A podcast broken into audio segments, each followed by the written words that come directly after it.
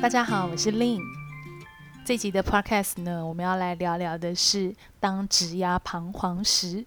啊，不知道听众朋友们，你们有没有曾经有这样的时刻，就是觉得说，哎，不知道我现在这几年做了些什么，突然有那么一刻就觉得说，哎，那我接下来要做什么好呢？嗯、好像 A 也可以做，B 也可以做，我已经听到职人尊尊在旁边嗯的一声，很有感觉了。对对，大家好，我是职涯也会彷徨的职人代表尊尊。那你彷徨的时候，通常都会做一些什么？我去算塔罗。你会算塔罗哦？那你觉得这是好方法吗？我自己觉得。呃，以我来说的话，嗯、因为塔罗基本上是你自己主动抽牌，所以我自己觉得，哎、哦，我的信念还是依附在上面的。我是这样说服自己的啦。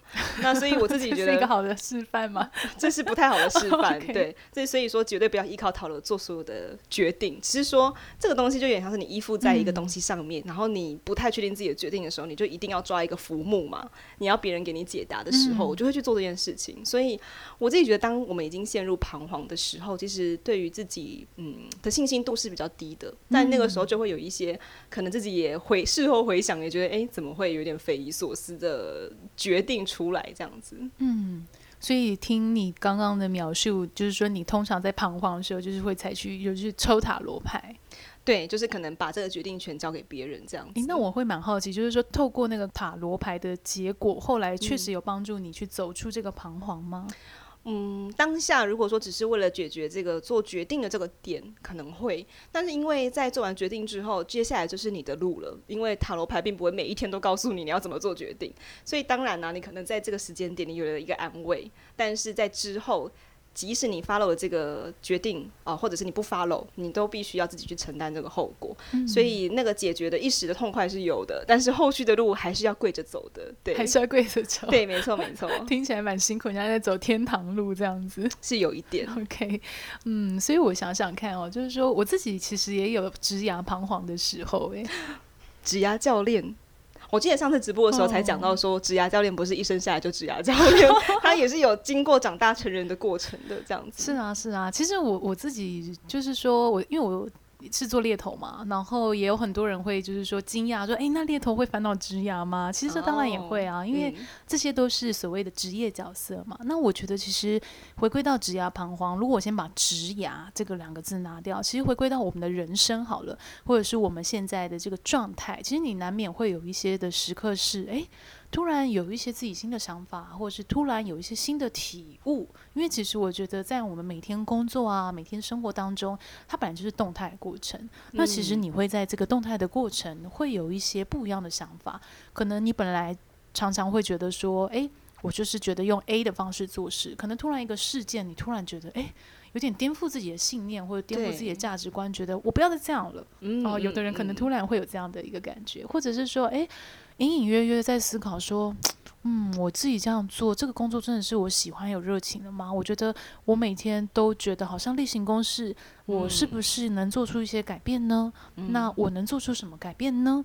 那所以像这样子的一个状态，就是会比较多产生，就是说，诶，你开始去 reset 自己。嗯，就是说，哎，开始重新去定锚，哎，那到底什么是接下来我想要去走的一个方向？所以，其实我觉得职涯会彷徨的时候，都有一个，嗯，应该说是一个 trigger，就是会有压垮骆驼的最后一根稻草，然后也会有那个触发点。那我我我自己整理几个，我觉得比较可能会引起彷徨，或者是诶彷徨的根源是，比如说第一个，我觉得蛮常见的，叫做比较的心态。嗯，这个我觉得我不晓得听友们是不是也会有这样子的一个嗯感想。那不过我自己有时候。反而在跟朋友聚餐，或者是说，哎，看看网络上的文章的时候，别人的分享，或者是别人无心的一句话，可能泄露了自己的薪资啊，或者是泄露自己目前职涯的状况，嗯、我都很常在那一句话之后想好几天呢。哦，这么久？对，我就会想一下，哎，他现在目前是这样子的薪资，而且目前职涯是这个状态，但是我呢？我有在自己的道路上吗？嗯、那我现在做这件事情好像跟不上别人，我是不是应该要调整脚步了？嗯、所以这样这种比较心态，可能就会常常引起我一些非常深沉的思考。嗯，不过我听起来其实这样会蛮辛苦的耶，因为就是说，如果有一个外在的讯息，就突然会让你马上去进入到那种比较的心态的话，其实我觉得会是比较怎么讲呢？会是比较纠结的。对，但是其实有时候也觉得蛮没必要的，嗯、因为其实当然知道大家都是不同的个体，嗯、当然别人在自己的工作上面发生的事情，跟你现在目前在做的这个工作脚步可能不同，嗯、产业也不同，或者是这个心态也有所不同，所以理智上我们知道啊，不要去想这么多，嗯、但是我们的感性的那一面总是会。自己又变得很彷徨，就是不知道该怎么解决这样子。嗯，所以我听起来你是说，哎、欸，可能在听到薪资这块也会是一个 trigger，你在思考这个的点吗？对啊，那如果是这种状况的话，教练你会怎么建议我们去把这个心态调整到一个对的 mindset 呢？嗯，我我其实觉得应该是说，在我们职涯彷徨的时候，呃。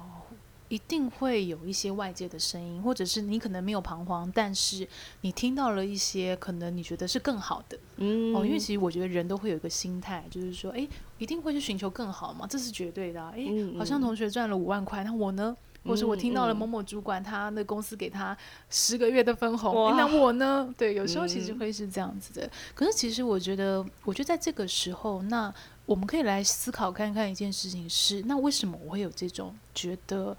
自己现在还不够的那个想法，因为我觉得那个不够的想法背后，照理来讲应该还有一些什么，他应该不是那么单纯，就是觉得不够不够的那样的一个状态。也许那个背后是我有一个需求是我没有被满足的。我随便假设哦，就是说，哎，可能我一直都觉得我。付出了十四小时在工作上，嗯，我觉得公司一直都没有工时跟薪资成正比，所以这个东西很快反映到我听到别人，呃，薪资比我高，我会有一种感觉上来，哦，觉得很委屈，有可能的，或者是说，哎，嗯，我觉得。我在公司里面都没有好朋友，我觉得有点孤单。嗯、我很想要有很多的同事，而且他们是不勾心斗角，大家可以一起吃午餐聊天。所以，我当我听到诶别人的啊、呃、工作，可能他们就是常常会一起 hang out 啊，常常一起去聚餐，我就觉得好羡慕。我就觉得我是不是应该做点什么？要不要换工作？嗯，哦，这可能也是一种连锁反应。嗯，其实我觉得，呃，以我自己的经验来讲，我觉得人在彷徨的时候，自己其实是会有意识的。嗯，那我觉得把这个意识拉回到正确道路上很重要，而且其实自己在做的工作，自己有没有秉秉持着这个信念在做，跟。自己在这个工作上没有，就是没有心的那个状态，自己都会完全的知道这样子。嗯、对，不过我自己的感觉是这样，因为我觉得我也有经历过这样的时候。嗯，不过我其实后来给自己的一个学习是，其实你很多东西是没有办法跟别人比较的。嗯，很多事情，不管是工作，不管是职业或者是生活，其实很多事情回归到最后是你要跟自己比较。嗯，我所谓跟自己比较是每天你都有机会超越自己昨天一点。其实基本上那就是一个很棒的成长，或者是那是一个很棒的一个进步，因为我们不太可能会去控制其他人，或者是我们不可能决定谁呃他想跟我讲话，比如说你不想听到这个这个人讲什么，可是他的资讯还是进来了。对。可是，但其实我会比较好奇的是，是什么让我们那么容易动摇呢？嗯，哦，我觉得这是一个很好的一个问题点。所以其实我后来思维这些事情到最后，我其实发现，哎，原来我比较的对象其实都只有自己。对。当我能够去把我的一个想法，或者是我现在的感觉拉到现在的事，我问问看我自己，那我有比呃昨天或者是在某一个时期的我更有不一样了吗？那这个东西其实就是你拥有的，你每天其实也正在做一些不一样的一个东西。那假设你问你自己，你跟自己比较，你发现诶，没有，我觉得我好像都在原地踏步。嗯，那我觉得也不要苛责自己啊，就是说，诶，那问问自己，那怎么了呢？发生什么事？那你想做什么？如果你还是想要在原地休息。嗯，哦，那也是一种选择啊。嗯，所以我其实觉得回归到头来，其实我们能比较的，我觉得都是自己如何就是每天在超越自己一点，回归到这样的心态。我觉得其实我们也比较容易拉回到有动力的一个状态。因为其实我 coach 过非常多的一个客户，我觉得自己本身的动力是最重要的。对，当一个客户，比如说他在跟我分享他想要做职业规划，他想要思考方向，可是他一直去拿着这个方向的结果跟好多人不同的比。比较，其实你就会发现，那个它是一个相较辛苦的一个过程。嗯，真的很辛苦，因为像这样子，如果不停的比较，就是把焦点放在别人的身上。嗯、但是回归到职业还是自己的，所以这样子根本就是，如果要跟别人比，你有这么多别人，你是比不完的，嗯、就是会非常的辛苦这样子。对啊，所以其实我觉得回归到底就是说，那为什么要把就是说自己的状态跟别人呃去做一个对照啊、呃，去匹配？如果是说这样的对照如果是好的，如果是可以激励自己、嗯、以正向的方式来发展自己，那我觉得非常棒。对。可是如果是比较辛苦的状态是，哎，好像我一直比不过别人，或我一直觉得自己不够完美、不够好。那可能就会是一个相较辛苦的过程。嗯嗯，对，没错。那我们刚刚提到的是一个引起职业彷徨的第一点，叫做比较心态。那第二点，我觉得应该也蛮多人会有相同的感觉，就是旁人的意见。嗯、那这个意见，我觉得诶，不见得可能除了你的亲朋好友、你的长辈，可能你的师长啊，或者甚至是职涯的前辈。现在在这个资讯发达的状况之下，其实连网络上面的专家的文章，或者是说一些影片啊，或者是一些其他的资讯都有可能引起你心里的涟漪耶，就是会有这种旁人主流的意见，来让我不小心再多思考两秒钟这样子。嗯，其实讲到这个第二点，我想要跟大家分享我自己的亲身故事。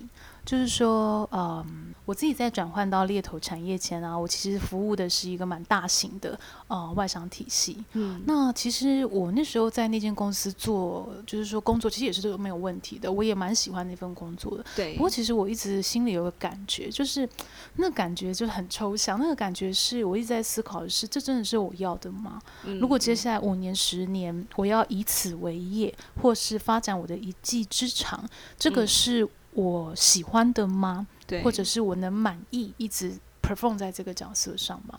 可是其实我发现这个思考一直在我在那间公司工作了呃两年左右，我还是没有得到答案。所以其实我那时候就做了一个决定是，是、呃、啊，我想要凭借着在那段经验，我的学习点哦、呃，去把它迁移到下一份工作上。那所以其实后来我的决定是，我要往 Headhunter，就是这个产业呃去进行。那我还记得印象很深刻，就是说，当时当我决定做这个决定啊，很多我以前的同事就跟我说：“啊，你怎么了？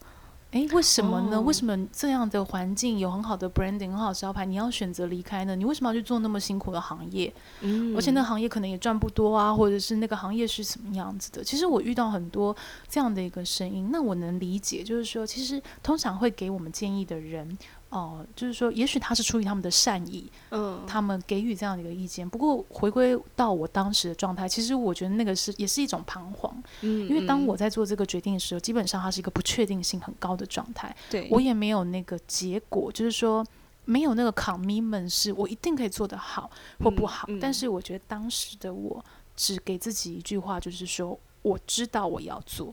嗯，就是我很清楚，这是我必须要亲身经历，我才知道这个东西我要或不要。那不要我也认了，我也想好了我的备案。嗯、我要，那我要怎么样去把这个角色做好？所以其实我后来就是把他人的声音先放下，就是说很心无旁骛的，就是也入行了，然后也很心无旁骛的，就是怎么讲呢？很专注在自己现在在做的事情。哇，就让我想到刚刚令教练的描述，嗯、我听起来就是一个哎。嗯勇于做决定、勇于负责的女子，这样子，不管当时的处处境跟主流的意见是有多艰困，自己都要破风前行。这样，我就想到，呃，大概也好几年前吧，嗯、就是我家的长辈也有跟我讲一个意见，这样，他就说，哎、欸，那个叉叉公司有开一个缺，这样子啊，这个缺为你量身定做的，你要不要去？哦。然后这公司也是，可能董事就是我的，呃，我长辈的好朋友，这样子，嗯、他就有一个百分之百保证的前程，他就说你就去啊，然后就去做什么事情，什么事情这样子。然后我当然知道这不是我要的，我就觉得我怎么可能会去那个地方？因为他第一个不适合我，第二个不是我的兴趣。就是这个长辈怎么有这个把握，觉得我进去做一定会有一个百分之百的嗯好的前程这样子。然后后来我就也有一点不欢而散，但后来我长辈就撂下来一句话，就说总有一天你会知道我给你的意见是对的，哦、就是以这种姿态来给意见。那我后来后来我就。有一个想法跟有一个感触是，如果当时我信了他的意见，如果我当时真的照了他的意见去做，嗯、我现在大概就是已经也不存在这个世界上了，这样子。这么的严重？因为后来其实我，诶、欸，据我的侧面了解，其实那个缺并没有开成，但这个事业体并不是一个非常呃严，应该说不是那么正式的事业体这样子，嗯嗯、所以它也是一个可有可无的状态。那确实后来我就跟我长辈核对说，哎、欸，所以说现在这个事业体发展的如何？嗯，那也是一点生意也都没有这样子，所以。所以我自己觉得，一方面很庆幸自己当时并没有呃，可能就是依照他的他的建议去做这个决定。一方面也是有了一个新的想法，是说我今天不管做任何决定，这个责任都是我要扛的。即使不管我有没有听他的意见去那边，其实结果都会是这样子。嗯。我想要跟大家分享一件有趣的事情，就是说回归到我刚刚就做猎头嘛，然后我到现在还是在做猎头，因为我真的非常喜欢这个产业，嗯、然后我也在这个角色上找到自己的热情跟使命感，然后即使到现在啊，因为我的家人他们其实是比较保守的，你知道我的妈妈她是到现在还是不懂在做什么，她还是很羞于讲我的职业。真的吗？因为我妈妈的那一代的世代，她可能对什么猎头，她是听不懂的。对对对。所以当就是说啊，其他的邻居啊，在问她说啊，她女儿现在在做什么？她说啊，没有啊，开个人工作室，不知道她在做什么。你说这样草草带过，这样对对对，也不想解释，对对对，因为她就觉得有点丢脸这样子。这很奇妙，但我可以理解。比如说像我我们家的家长，大概也都可能不知道什么五六十这样子吧。只要我进去比较大的公司，他就很乐于跟他的亲朋好友分享这样。那只要我是进去小公司，他就跟别人说啊，他在做行销企划这样子。就是只要那个公司没有名字，他就可能就是草草的带过这样子。嗯、对，就是长辈们都可能多少都会有这个情况。嗯，不过其实我刚刚想要跟大家分享这件事，是因为其实我有遇到很多客户，他会很生气，他会觉得说为什么？呃，比如说我的爸爸妈妈不能认同我呢？其实因为我觉得这是很自然状态。我们其实会期待在可能我们在意的人里面是被认可的，是对。所以其实我刚刚会这样分享，是因为我觉得某方面来讲，可能我妈妈是她也不太能了解我，或者是说她也不一定能认可。但是其实我后来就觉得是说，哎，没有关系啊，因为我很知道我自己在做什么。基本上我就是说我还是很尊重你。啊、呃，可能你对于外界这样的一个解释，嗯、呃，不过我觉得那个是不影响我的，因为我觉得回归到底，我其实觉得没有人能帮我们去做生命的决定。一旦当我们决定，就是说去用很容易的方式，我所谓很容易的方式是，其实我听别人建议，直接听是最快的。对，我说不定也不用负责。我所以不用负责是，诶，三年前那个老师叫我去新兴产业工作，我就去了，嗯、因为他说薪水会很高。对，结果。噔噔噔噔，结果那个老师，我觉得那老师很不行，很怎么样这样子。哦、那其实这个其实就是一个比较容易哦、呃，让就是说怎么说呢，让别人去帮我们负责任的一个状态。嗯，不过因为刚刚稍早有聊到说，哎，就算我抽了塔罗牌，但后面的路我还是要跪着走完嘛。就是不管今天这个结局是好是坏，承担的还是自己，因为。听起来，如果今天我因为这个塔罗哦，可能指指示了我一条我走的不是那么顺的路，我还要反过来怪这个塔罗，其实这个道理有点奇怪。毕竟第一个是我去抽的，嗯、第二个是我是我自己去听的，嗯、所以如果说这样子反过来让别人为我的决定做负责任，好像这个也不 make sense 这样子。嗯嗯。嗯对啊，然后我记得昨天我刚好在跟一个客户，我们在做 coaching，其实我就提到了一个概念，我觉得也可以跟大家分享，就是说，嗯、因为刚刚我们在聊的就是说，你如何去，嗯，给自己很有 commitment，专注在你决定要做的事情的过程。嗯、我觉得这就好比是说，比如说好了，就是说你在开车。嗯，嗯，可能你就是当你是毫无目的的在开车，也许你是可以去享受的是，哦，我现在开上桥了，我会去看，哦，这边有海耶，或者是、嗯、啊，有车超过我了，前面是红色、蓝色、绿色，或者是我就是在听音乐。对，但是一旦有人跟你说，你现在开始去注意车牌有 A 的车，OK，大家想一下会发生什么事？你的注意力会放在哪？车牌上面。对，你会想要去找车牌嘛？对，就是说任何超越你的车，你就要仔细去看有没有那个 A。所以那个专注度是你放在那个 A 上面，你不是放在你正在开车，嗯、你也不是正在放在的是像刚刚，哎，你是在享受哦、呃、那个过程。所以等于是你全心全意都放在那个目标上面。哦、那我其实会想要分享这件事情，是因为当你全心全意放在那个目标上面，第一，那那个目标是。对的目标吗？对。然后第二是，嗯、当如果你只把 focus 放在目标上面，你可能会忽略了你的现在进行时。因为当你要达成目标，你必须要有过程。嗯、如果你没有过程，好的过程，或者是你投入的过程，其实要达到目标本身，这个逻辑其实是它不成立的。对，因为你没有专注在过程上面。嗯，我觉得这个是一个很好的。我其实我觉得听这段话蛮有感觉的，因为我在前阵子也觉得说自己职业好像进入了彷徨的时候，我就在想说，哎，我要怎么训练自己的心智，让我自己的心智在正确的道路上？因为有时候就是你会有一些脑内的垃圾，不管那垃圾叫做别人的意见也好，或者是比较心态也好，或者是那种呃东怨叹西怨叹也好，就是那个东西是第一个增加你情绪的负荷，第二个是你工作没有办法专心，所以我就做一件事情，我觉得可以跟大家分享看看，嗯、如果这个东西对你有用的话，就是请你私讯感谢我这样子。第一个就是我觉得每天就做一个非常简单的练习，因为我觉得一天五秒钟或者是十秒钟就还蛮够的，嗯、就是。呃，观察自己身边的事物，然后非常的专注，这样子，嗯、它就有点像是享受当下的那个感觉。那那个东西可以把你带回现在的这个意识，因为有时候这些情绪垃圾可能是对于未知的担心。或者是我们在想，哎，这个职涯要怎么发展？那别人都是怎么样？那这个焦点其实很难放在自己的身上。所以我觉得有一个小小的时间回到当下，我觉得这个对自己思维上面是很好的。然后再就是，我就是自己写了一个便利贴，然后便利贴上面我就提醒自己，我要一直专注在每个当下，然后贴在我电脑上面。我觉得这也是蛮不错的，因为有时候你就是需要一些东西来提醒你，因为这功课是自己的，其实不太有人可以帮你做这件事情。就是不管你看了再多的书也好，或者是诶、欸，你可能请职涯教练帮你忙，但是有时候回归到这个心智上面，要怎么样去创造一个对现在只要有帮助的回路，嗯、这个是只有自己能做得到的。嗯嗯嗯，嗯我就是听起来是一个好的方法。像我自己的话，嗯、比较多的状态是我会回到呼吸，嗯、因为其实你会发现哦，当你在想事情的时候，你的呼吸是没有或者是很急促的。哦，对，所以其实像我自己会给自己养成的一个习惯是，我先深呼吸，回到现在，确认我现在是不是在一个比较稳定的一个状态上。因为其实当你自己的心情是很焦虑的，对，很彷徨的，很不安的，很无助的等等的，嗯嗯、其实，在你思考任何的想法的时候，它都可能会有个副作用，就是往坏的想，嗯、或者是越想越啊、哦呃、糟糕。或是越想越沮丧等等的，其实这这个是一个很正常的状态，我觉得大家也不用太排斥，而且我我觉得反而是刚刚我在听尊尊的分享比较多的一个状态是，我要知道自己现在正在这个状态。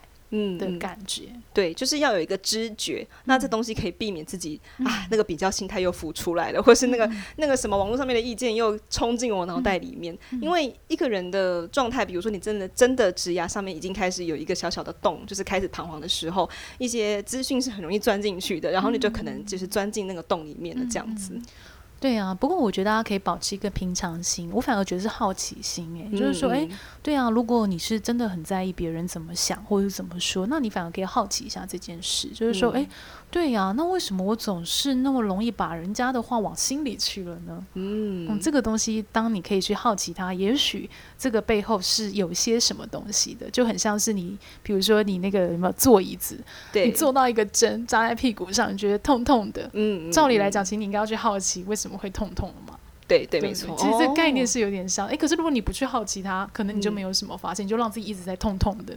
哦，这个是一个蛮好的比喻，就是 这个东西是如果有，就是按照常理来说应该这样发展，但是心理的东西我们常常忽略不看嘛，应该是这么说。对，那今天这个令的思想是已经转化成一个谈心的时间了，对，今天跟大家在线上谈心这样子。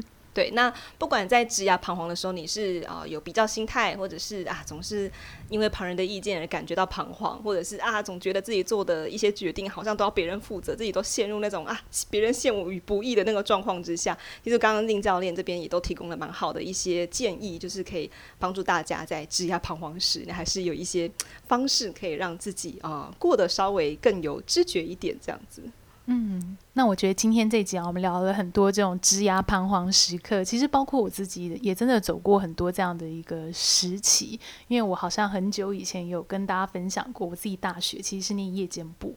哦，我为什么会那么反骨去念夜间部？其实是在我高中的那一年，我自己觉得的是，我想要提早进入社会，去找到我喜欢的方向。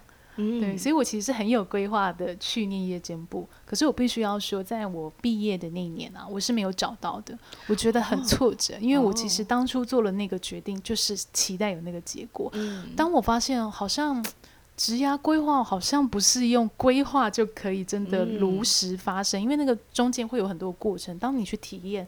你才知道要或不要。它好像不是那种可预测性的。其实我那时候当时有很大的一种这样的感觉，嗯、所以其实我自己也是碰碰撞撞到了现在，诶，做到现在的角色，做到现在的环境。嗯、我觉得那个是一个非常长的一个过程，就有有点像是一个喜欢、擅长又有成就感又能赚钱。又有意义的工作，它可能很难是马上的，嗯、对，它可能是在你的一生的职涯慢慢去，呃，也许是分阶段去组成的。也许有的人他是先接触到了能赚钱的工作，嗯、也许有的人是先接触到了能喜欢的工作。基本上这一二三四个，可能就是不一样的小目标了。所以我觉得，其实大家也不要急。我觉得大家现在都是非常有那种很有效率的那种呃心情，我觉得会用一个比较高的标准来看待自己。不过，我觉得回归到我自己亲身的实践跟我的体验，以及我看过这么多人植牙的这种啊、呃、历程，我其实觉得植牙的这种方向感，它不是一触可及的，它是建立在你很稳固走在对的方向。就好比你建房子，你打地基，当你地基打稳了，哦，可能不管你要是建的是。二十层楼的高楼，还是你要建那种摩登大楼的样子，嗯、还是你要建透天厝？诶，那个可能都是没有问题，那个是随心所欲的。但重要的是你地基要稳，不然其实台风一来啊，地震一来，也许。就是会动摇了，嗯嗯，对，所以我其实觉得职涯就有点像是在盖房子的概念。我觉得这一集可以搭配我们的，应该是第二季的第一集，就是、嗯、呃早上叫醒也是闹钟还是梦想的这一集，哦、因为这一那一集我们也讲了蛮多关于就是职涯规划，走在梦想的道路上啊，嗯、怎么去权衡自己目前是不是有在那个对的轨道上，嗯、跟我要怎么去在梦想跟闹钟之间做取舍，就是也讲了蛮多这样子的议题，就是所以如果听友们没有听过那一集的话呢，等一下请马上。点到那一集去接续收听，这样子。好啊，那希望这集的 podcast 呢，能陪伴一些啊、呃、听友也一起走过你的职涯彷徨时。那如果你喜欢今天这集 podcast 的内容，也别忘了追踪我的 Facebook 部落格以及我的 IG 猎头的日常。那也可以加入我们的官方 Line at 呃账号是 at Lynn Careers L Y N N C A R E E R S。那如果对于 Lynn 教练这边提供的工作坊啊，还有职涯教练有更多的问题或兴趣的话，都可以在上面做询问。那我们大家下次线上见喽，拜拜，拜拜。